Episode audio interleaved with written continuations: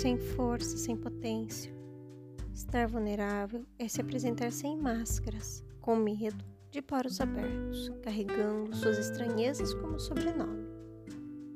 E eu estou sempre nua, exposta, confusa, vulnerável, pendente entre me enquadrar em regras que não entendo e dizer dane-se, acabo desinterpretada, nem mal nem bem, des, no contexto de ser apenas deixada de lado, aquela que não faz sentido, aquela que não vale a pena tentar entender.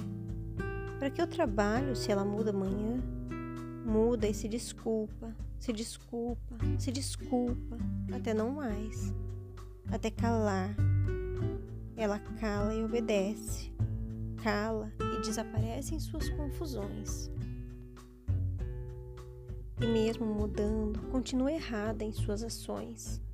Empoderada ou submissa, ela continua errada em suas desinterpretações, se desculpando por todas as humilhações que engole sorrindo, que vomita escondido e sangra, porque mesmo aparentando ser forte, ela sangra sem armaduras, atropelando a vida e o próprio senso de autopreservação.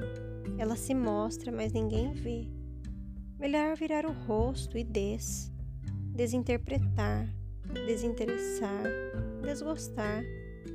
Ninguém a vê. Confusa e sem máscaras, ela está exposta, nua e vulnerável. Marie.